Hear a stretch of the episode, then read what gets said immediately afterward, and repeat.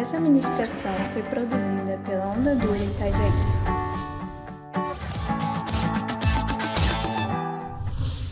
Olá, seja bem-vindo a esse podcast da Onda Dura Itajaí.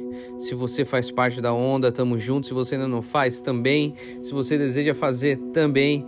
Seja muito bem-vindo. Você está em casa, esteja à vontade coloque o seu fone, coloque na sua televisão. Esse material vai, sendo, vai estar sendo disponibilizado tanto no Spotify quanto no YouTube, então fique à vontade para para participar, para assistir, né, em qualquer uma das plataformas. E hoje nós damos início a mais uma ministração. Será uma ministração expositiva. Nós vamos ministrar, vou ministrar a respeito de um texto. Esse texto é o texto de 2 Coríntios, capítulo 5, do versículo 18 até o 21, dando continuidade no capítulo 6, versículo 1 até o 2. Nós vamos expor é, esse texto e compreendermos o que esse texto tem para nos dizer, ok? Começando o texto, então, no versículo 18, ele diz o seguinte: Tudo isso provém de Deus, que nos reconciliou consigo mesmo por meio de Cristo e nos deu o ministério da reconciliação, ou seja, que Deus em Cristo estava reconciliando consigo o mundo, não levando em conta os pecados dos homens, e nos confiou a mensagem da reconciliação. Portanto, somos embaixadores de Cristo, como se Deus estivesse fazendo seu apelo por nosso intermédio. Por amor a Cristo lhe suplicamos: reconciliem-se com Deus. Deus tornou pecado por nós aquele que não tinha pecado, para que nele nos tornássemos justiça de Deus. Como cooperadores de Deus, insistimos com vocês para não receber em vão a graça de Deus, pois ele diz: Eu o ouvi no tempo favorável e o socorri no dia da salvação. Digo-lhes que agora é o tempo favorável, agora é o dia da salvação. Amém. Que texto incrível, que texto lindo, que texto poderoso o apóstolo Paulo ele endereça né, a segunda carta aos Coríntios com uma perspectiva totalmente diferente da primeira carta aos Coríntios. Na primeira carta aos Coríntios, Paulo trata dos problemas daquela igreja, onde ocorria alguns sérios problemas. Enfim, como uma libertinagem na ceia, eles tomavam todo o vinho antes, chegavam mortos da fome, enfim, havia casos de incesto naquela igreja. Então, Paulo escreve para. E ela é descrita, a carta de 1 Coríntios, como uma carta severa, como uma carta pesada. Né? E diante de uma carta tão pesada, diante de algumas visitas, diante de uma visita de Paulo, alguns dos coríntios consideram aquela carta meio agressiva e não concordam, e começam a se levantar falsos homens, falsos mestres no meio do povo, tentando diminuir o apostolado do apóstolo Paulo, diminuir as palavras do apóstolo Paulo dizendo que ele não era realmente o apóstolo, que aquilo não era verdade, enfim. Então Paulo endereça a segunda carta aos Coríntios com a intenção, né, de redimir. Ele fala a respeito de si, a respeito do seu apostolado, a respeito do seu ministério e, e como a igreja deveria ser encorajada a descansar e a crer nesse nesse ministério, porque era o verdadeiro evangelho, né? Enfim, e aí ele vai levantando alguns pontos desde o capítulo 1, né? Paulo muda os planos, ele, ele fala sobre o perdão do pecador fala sobre a nova aliança, vai falar, vai falar sobre a glória que há na nova aliança, vai falar também sobre os tesouros, que nós somos, nós carregamos um tesouro e nós somos os vasos de barro. Depois vai falar sobre a nossa habitação celestial, falando que nós somos embaixadores do reino de Deus. Agora, ele fala sobre esse ministério, o ministério da reconciliação. Todo cristão carrega o ministério da reconciliação, mas isso tem um início. E é aí que eu quero conversar e ministrar ao teu coração. Porque pensa comigo, quando Deus cria o homem, Deus não cria o homem perfeito. Deus cria o homem perfeito. Deus cria o homem à sua imagem e semelhança. Nós sabemos, porque Gênesis deixa isso tudo muito claro, que o homem caiu, ele pecou e com a queda o homem foi separado de Deus. Nós fomos separados, expulsos da presença de Deus. Então, quando o homem peca, há uma ruptura, uma separação do homem com toda a criação, do homem com outro homem, do homem consigo mesmo e principalmente do homem com Deus. Do homem com Deus. Então nós não estamos mais nós não estamos conciliados, nós estamos não estamos mais unidos a Deus por causa do pecado.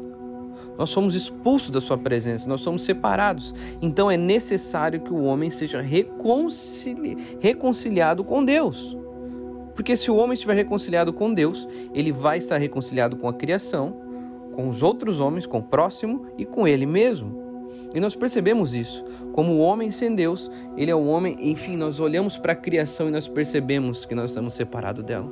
Basta olhar um pouco para o mundo, nós vemos os desastres no mundo, tanto no mundo natural quanto, enfim, na própria sociedade. Nós percebemos a separação uns dos outros, a violência, enfim, a ganância. Nós vemos isso, né? E, nós, e conosco. Como isso é estranho, porque mesmo conosco nós, nós olhamos para nós e cara, eu, eu não consigo me amar, meu Deus, por que, que eu sou assim? Enfim, né? Eu, eu não consigo me aceitar desse jeito, eu não consigo me perceber desse jeito, eu não, eu não me sinto amado, né? É, eu me, eu, olha, a minha vontade é sumir comigo mesmo. Eu só queria deixar de ser eu por algum tempo. Já pensou assim? Queria deixar de ser eu, né? Mas isso tudo volta à sua normalidade quando nós reconciliamos com Deus. Eu acho que fica nítido para nós que nada nos satisfaz como Deus. Não há paz a paz, a perfeita paz, a paz plena, ela só vem do Senhor. A verdadeira satisfação, a verdadeira alegria, a verdadeira felicidade, a verdadeira proteção, a verdadeira segurança, o verdadeiro deleite se encontra somente no Senhor. Você pode procurar em qualquer outro lugar e não vai encontrar. Por isso, nós precisamos nos reconciliar com Deus. E o que esse texto deixa muito claro é que a reconciliação ela é uma necessidade. Não é uma coisa, ah, para quem quer, né? Se alguém quer, se alguém tá feliz aí, ah, não tô tão legal. Ah, pois é, acho que é reconciliar com Deus. Se eu fizer isso, talvez vai dar um up na minha. Não! A reconciliação ela é uma necessidade. É uma necessidade. Uma necessidade. Deus deseja reconciliar consigo o mundo. Isso é muito importante. Então, entenda uma coisa: nós precisamos ser reconciliados. A palavra deixa isso muito claro, porque todos pecaram e destituídos da glória de Deus estão, né? Não há nenhum justo e nenhum sequer. Todo mundo pecou. Não há ninguém que possa dizer: "Ah, Deus, eu consigo me salvar". Ah, é, Deus, eu, olha, eu, eu posso ter feito algumas coisas, mas tem um monte de coisa que eu não fiz, né? Eu nunca fiz isso, nunca fiz aquilo. Enfim, ah, acho que diante de Deus eu tenho algum crédito, né? Não há ninguém que possa dizer isso, não há ninguém que em sã consciência possa chegar diante de Deus e achar que tem algum mérito ou que pode ser salvo por aquilo que fez ou deixou de fazer. Não. A palavra deixa muito claro que nós somos inclinados à inimizade com Deus. Nós éramos inimigos de Deus. Nós éramos oponentes de Deus, nós éramos oposição de Deus. Então a grande questão não é que nós estávamos neutros, nós não estávamos neutros diante de Deus, tipo, ah, tô aqui, não tô com Deus, mas também não tô. Não, todos nós somos inclinados, o nosso coração é inclinado a se afastar de Deus, a se opor a Deus. Nós somos por natureza inimigos de Deus. Por isso é necessário que nós compreendamos que essa reconciliação é uma necessidade. E além disso, como diz no versículo 18, a reconciliação é iniciativa de Deus. Talvez você ache, pastor, é verdade, nós caímos e agora nós precisamos ser reconciliados. E aí a gente está aí trabalhando para tentar se reconciliar com Deus. Meu querido, volta a ler comigo. Tudo isso provém de Deus, que nos reconciliou consigo mesmo por meio de Cristo. Tudo isso provém de Deus. Tudo isso provém de Deus, meu querido. Deus, presta atenção, Ele não te ama porque você fez tal coisa. Ele te ama apesar de você ter feito algumas coisas. Ele te ama apesar de você. Ele te ama porque Ele é Deus. Por isso que Deus te ama. Deus te ama porque Ele é Deus. Deus não nos ama por causa de nós. Ele nos ama apesar de nós. Você está percebendo isso? o, o, maior interessado em se reconciliar com o seu povo é Deus, não é o povo, meu querido. A perspectiva bíblica é que o povo tem uma grande, uma séria dificuldade de se reconciliar ou de querer se reconciliar com Deus. A, a, loucura desse texto é que ele diz que tudo isso provém de Deus. Ele está dizendo assim: ó, o ofendido é quem está procurando o ofensor. Você está percebendo? O ofendido é quem está procurando aquele que ofendeu. Tipo assim, não é o contrário. Ah, machuquei alguém, agora eu tenho que ir lá me reconciliar com essa pessoa. Não, não, não. É o cara que foi machucado, ele fala: Putz, o cara falou isso pra mim. Preciso ir lá me reconciliar com ele. Você está percebendo a loucura? Essa é a loucura. Isso fica muito claro na história de Jacó. Quando nós vemos Jacó, né? Deus começa, quem começa a briga com Jacó é Deus. E Deus luta em favor de Jacó. Ou seja, essa reconciliação de Deus é em favor do seu povo. Hoje é a mesma coisa, Deus está lutando por você. Deus está lutando. A iniciativa de se reconciliar é de Deus. Deus quer se reconciliar com seu povo. Deus deseja se reconciliar com você. Olha que coisa linda, cara. E talvez nós achamos isso muito romântico, né? Muito bonito falar, ai, que Deus, nossa, que legal, né? Mas meu irmão, talvez nós não percebemos que a reconciliação essa reconciliação quando nós lemos aqui no capítulo 5, essa reconciliação, ela exigiu o maior dos sacrifícios. O maior dos sacrifícios. Olha só qual foi. Novamente o versículo 18 diz para nós: tudo isso provém de Deus. Lembra a iniciativa que nos reconciliou consigo mesmo por meio de Cristo e nos deu o ministério da reconciliação por meio de Cristo. Ou seja, a maneira como qual o Senhor nos reconciliou foi por meio do sacrifício de Jesus. A reconciliação exigiu o maior dos sacrifícios. Talvez você pense que, enfim, né? Ah, Jesus veio, ele veio com um propósito, veio de nos... Não, Jesus veio com o propósito da reconciliação. Jesus já veio à terra com esse propósito de reconciliar o homem com Deus. Esse era o propósito do Senhor ao vir esse mundo, ao encarnar, a se tornar o Verbo encarnado, quando ele vem ao mundo, ele vem para reconciliar o seu povo com Deus. Amém? E outra coisa, é muito importante, e quem diz isso é o reverendo Hernandes Dias Lopes, querido Hernandes Dias Lopes, ele diz o seguinte: a cruz de Cristo não é a causa do amor de Deus, mas a consequência do amor de Deus. Isso é muito profundo. A cruz de Cristo não é a causa do amor de Deus, mas a consequência do amor. Então talvez nós pensamos que Deus ele só nos amou quando ele foi para a cruz. Na verdade, a cruz é a consequência de nos amar. Foi o que conduziu Cristo até a cruz. Ou seja, a cruz de Cristo não é a causa, mas a, a consequência. Meu irmão, entenda uma coisa, presta atenção diante disso tudo. Deus nos atraiu. A gente não caminhou até Ele, foi Deus quem nos atraiu. Se Deus não nos chamasse para perto, nós nunca chegaríamos até Ele. Nunca. E diante de tamanha graça, a reconciliação exigiu do Senhor que Ele não poupasse o seu próprio filho. A cruz não poupou o Filho de Deus. A cruz é o holofote de Deus. É o, é o holofote do seu amor sobre o seu povo. A cruz é o holofote do seu amor sobre o seu povo. Isso é muito forte. É por isso que Filipenses 2, Filipenses vai falar que Cristo Jesus, embora sendo Deus, não considerou que ser igual a Deus era algo que devia pegar-se. Mas ele esvaziou-se a si mesmo, vindo a ser servo, tornando-se semelhante aos homens foi obediente até a morte e morte de cruz. Ele esvaziou ao ponto de se tornar comum de nós. Meu querido, o nosso Deus se tornou comum de nós. Olha a humilhação desse Deus. Isso tudo para reconciliar o seu povo consigo mesmo. Amém? Você está entendendo até aqui o poder que há na reconciliação? Nós necessitamos ser reconciliados com Deus. O que, o que fica claro até aqui, né? Primeiro, nós vemos aqui, nós vemos aqui a necessidade da salvação. E agora nós podemos observar também nesse texto o autor da reconciliação.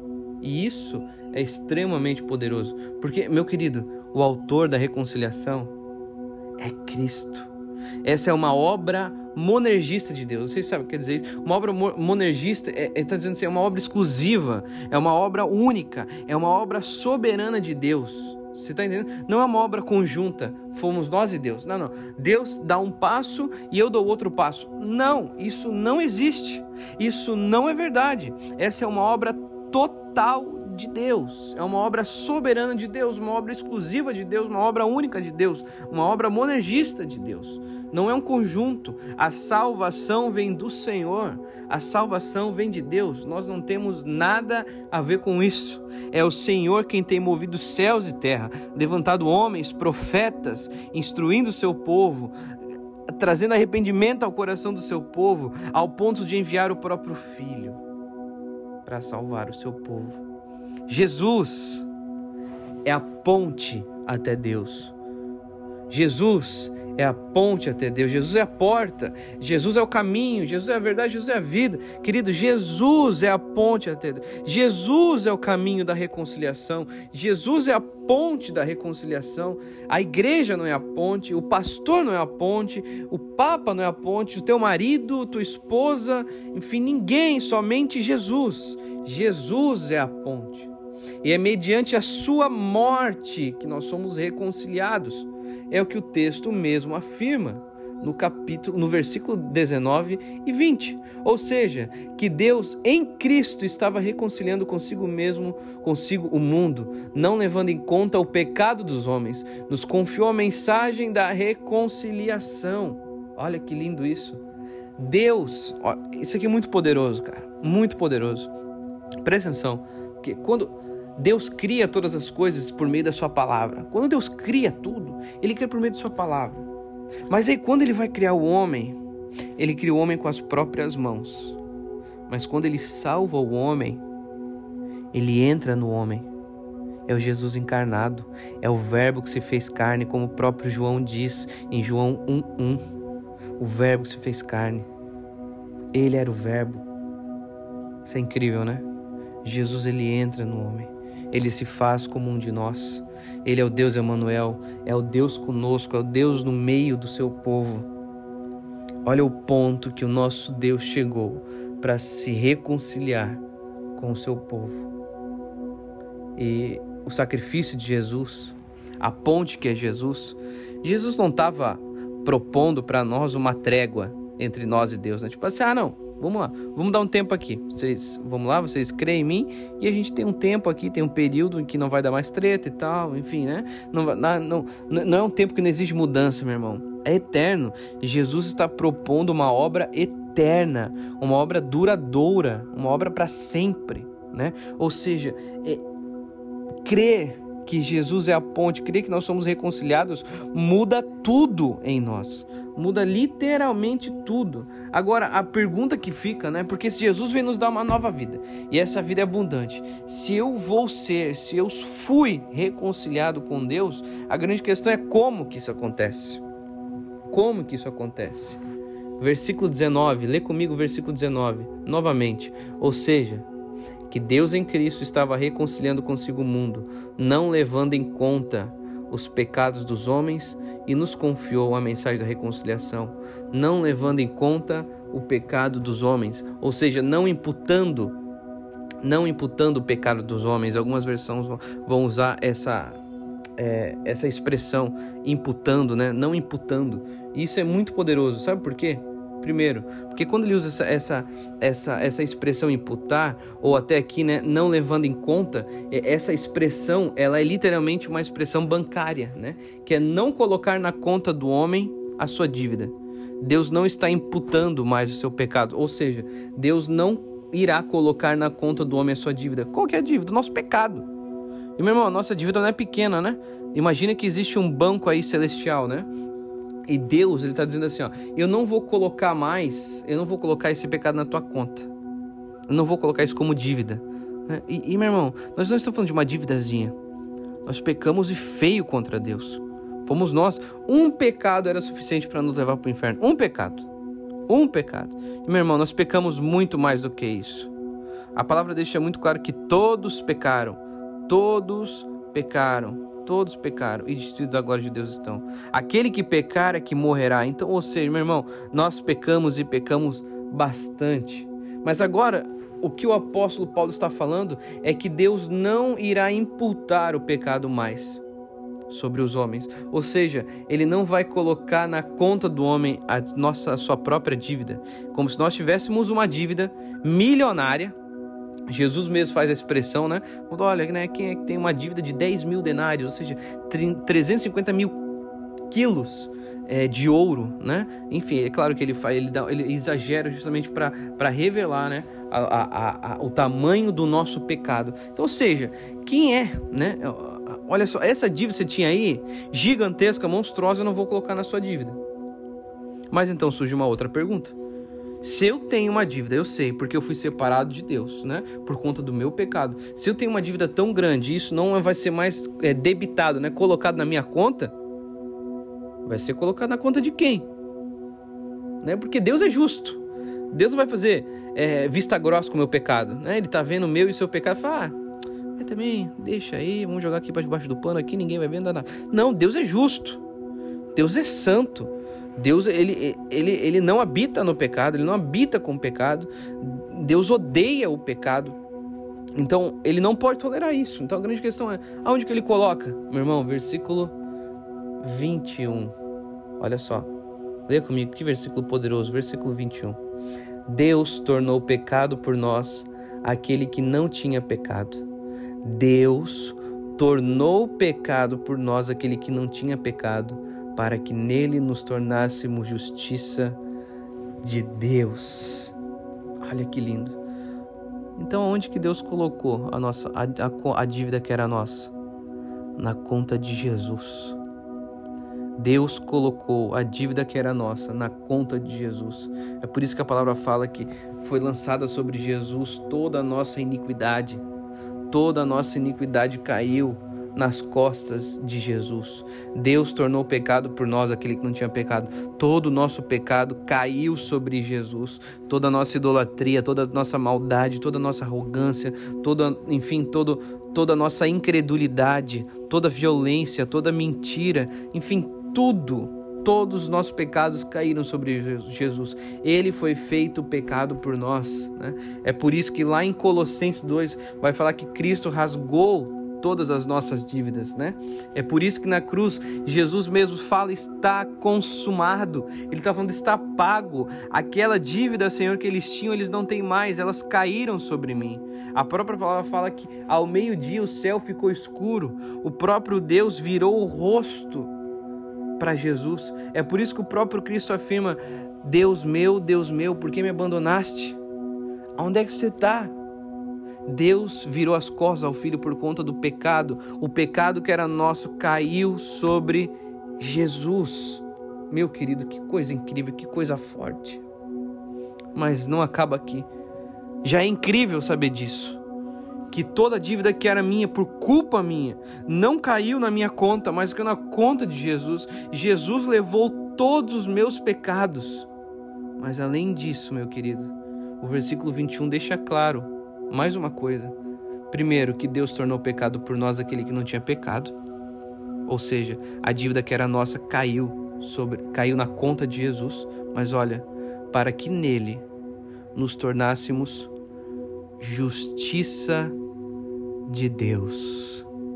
Justiça de Deus. Isso é incrível. Sabe o que significa?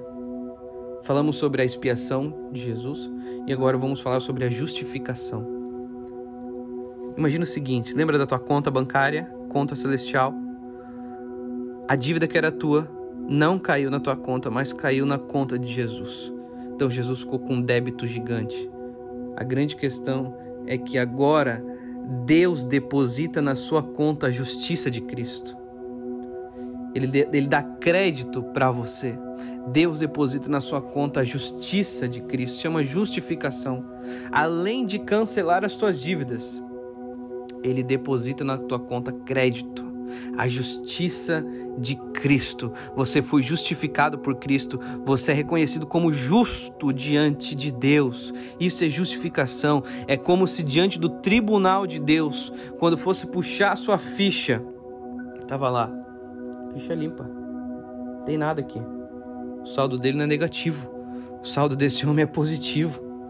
Mas por quê? Porque Jesus pagou todas as suas dívidas Isso é reconciliação. Não há mais nenhuma barreira que nos impeça de nos achegarmos a Deus, nos relacionarmos com Deus, sermos um com Deus. Nada, nada, nada, nada, nada, nada. Não há mais nenhuma dívida. Foi tudo pago, está consumado. Tudo está pronto para sua reconciliação, meu irmão tudo está pronto, é agora. Deus preparou esse momento para você, para que você se reconciliasse com Deus. Isso enche o nosso coração de alegria, de regozijo. O meu Senhor morreu no lugar, levou a culpa que era minha, a cruz que ele carregou era a cruz que eu deveria carregar, a cruz que me conduzi, conduziria à morte, porque eu pequei. Nós somos reconciliados com Deus por meio da obra de Cristo. Aleluia. Agora, meu querido, o versículo 1 e 2 do capítulo 6, eles revelam que há dois perigos. Olha só, como cooperadores de Deus, como embaixadores, é o que eu tenho feito aqui, pregado o evangelho para você, como cooperador de Deus, insistimos com vocês para não receberem em vão a graça de Deus. Ou seja, há um, há um perigo. O primeiro perigo é receber em vão a graça de Deus. É ouvir tudo isso e falar: Uhum, Uhum, pode crer. Amém. Que legal, né? Bacana, mas. Enfim, eu não. Eu não quero muito esse negócio aí, não. Opa, pastor, legal, fiquei empolgado, mas. Eu sei que isso vai exigir muito de mim, então. Isso é receber em vão. É se deparar com tamanha graça. Tamanha graça. De além de ter os pecados perdoados, a dívida sanada, é ainda ter a justiça de Cristo na própria conta. É olhar para tudo isso e falar: Uhum. Show. Obrigado. Valeu. Isso é receber em vão. É virar as costas para Deus. Não caia nesse erro. Deus preparou, Deus deixou tudo pronto para que você se reconciliasse com Ele. E o versículo 2 vai mais adiante. Ele diz o seguinte: Pois ele diz: Eu ouvi no tempo favorável e o socorri no dia da salvação. Digo-lhes que agora é o tempo favorável. Agora é o dia da salvação. Outro problema é adiar o dia da salvação. Esse é o problema. É receber em vão, tratar, virar as costas e adiar esse dia, né? Falar, ah, eu quero, eu quero, eu quero, mas vamos, vamos ver se dá na semana que vem. Porque agora, enfim, a gente está no tempo de quarentena. Quarentena tá difícil, enfim, muitas provações, muitas coisas aqui. Tá pesado, tá. Mas vamos, vamos ver. Depois que eu terminar isso aqui, enfim, depois que passar a quarentena, eu vou, aí eu vou com tudo. Não, depois que eu acabar a faculdade, eu vou com tudo. Não, depois que eu casar, aí vai. Não, depois que eu tiver filhos, aí sim. Depois que eles crescer, aí eu vou. Não, eu só. Depois que eu terminar de pagar minha casa, aí. Passo... Meu irmão, não adie o dia da sua salvação. Pare com isso. O dia da sua salvação é agora. É hora de você se entregar de uma vez por todas ao Senhor. Se você deseja entregar sua vida ao Senhor, esse é o momento. Baixe a sua cabeça aí na sua casa. Repita essa oração comigo. Diga ao Senhor Jesus: Senhor Jesus, eu reconheço que eu sou pecador.